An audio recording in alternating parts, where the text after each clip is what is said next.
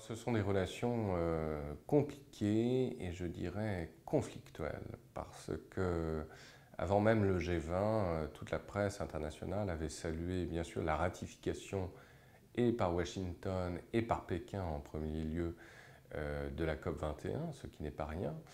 Mais la réalité, évidemment, a rattrapé les dirigeants chinois et américains qui se sont naturellement rencontrés, mais d'une manière, je dirais, euh, assez euh, distante. Et les symboles parlent d'eux-mêmes, évidemment. On n'a pas toujours accès, évidemment, aux sources de première main, mais euh, quand on voit les images de la venue de Barack Obama à Hangzhou, donc cette ville au passé prestigieux qui fut la capitale des Song, qui se situe euh, dans l'arrière-pays euh, de Shanghai, eh bien clairement les Chinois ont voulu humilier le président américain.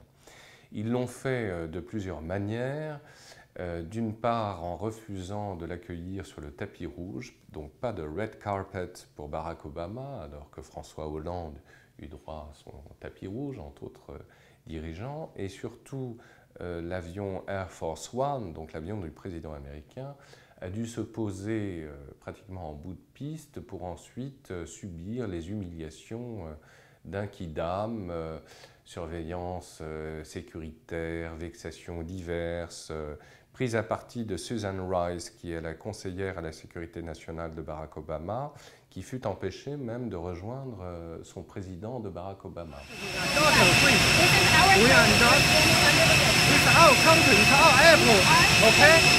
Bref, pour la onzième et probable dernière visite de Barack Obama en Asie et tout particulièrement en Chine, euh, ce, G, 20 sonne véritablement comme une sorte de défaite, en tout cas une humiliation, c'est clair.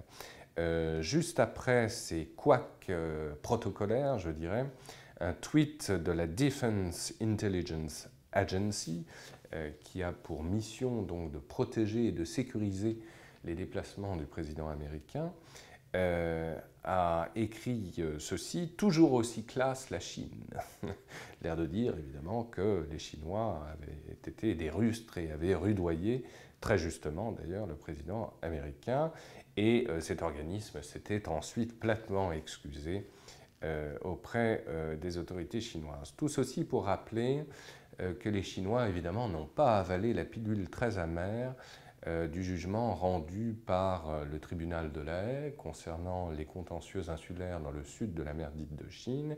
Et à tort ou à raison, euh, les Chinois y voient évidemment la main invisible américaine et donc une décision du monde occidental contre la Chine, ce qui ne cesse de nourrir évidemment ce complexe un peu paranoïaque et obsidional développé par la presse chinoise et donc les Chinois ont montré qu'ils n'étaient, un, pas dupes, deux, qu'ils étaient en colère, et ils ont montré aussi que euh, Barack Obama, finalement, euh, euh, terminait son second mandat avec une politique asiatique assez médiocre.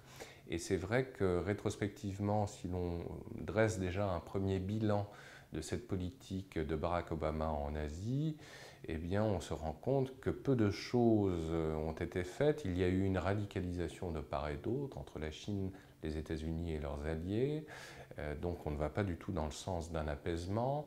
Euh, même entre les États-Unis et leurs plus proches alliés dans la région, on pense aux Philippines et aux dirigeants philippins actuels Rodrigo Duterte eh bien, euh, ce n'est pas euh, la meilleure des relations, hein. euh, c'est le moins que l'on puisse dire, puisque Barack Obama, suite au G20, se devait de rencontrer en principe le dirigeant philippin, et au dernier moment, il a annulé cette rencontre avec le dirigeant philippin après que ce dernier l'ait traité de fils de pute.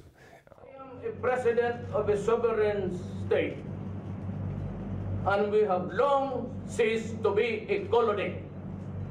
I do not have any master except the Filipino people. Nobody but nobody. You must be respectful. Do not just throw away questions and statements.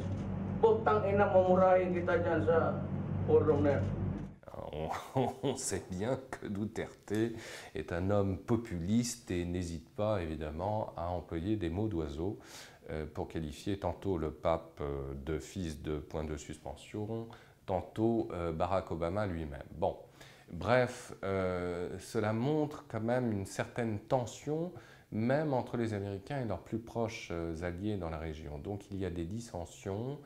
on a pu constater également que suite à la rencontre du G20, euh, Barack Obama, chemin faisant, se rendait à Vientiane, capitale du Laos, pour accueillir les chefs d'État de l'ASEAN, et eh bien même entre les membres de l'ASEAN, euh, il y avait des divergences de vues par rapport à la politique à tenir, soit vis-à-vis de Washington, soit vis-à-vis de Pékin. Donc on voit bien que on est dans une logique euh, clairement d'affrontement larvé entre les États-Unis et la Chine, et incontestablement, le, successeur, et a priori donc euh, euh, Hillary Clinton, puisqu'elle arrive en tête euh, dans les sondages au jour d'aujourd'hui, au moment où je vous parle, héritera donc de dossiers particulièrement épineux et de contentieux extrêmement lourds à traiter avec ses homologues chinois. Donc cette euh, mandature de Barack Obama qui devait donc centrer ou recentrer toute la politique américaine vers l'Asie du Sud-Est hein, en tant que nouveau pivot stratégique, pour reprendre ce mantra euh, qui était cher à l'administration américaine, euh, n'a pas pu véritablement se réaliser puisque la dure réalité de la géopolitique et notamment tous les problèmes hérités depuis l'Afghanistan et le Moyen-Orient ont rattrapé évidemment les Américains à d'autres priorités. Et donc on voit bien que cette politique étrangère euh, de l'administration euh, démocrate américaine euh, se termine sur un bilan plus que mitigé.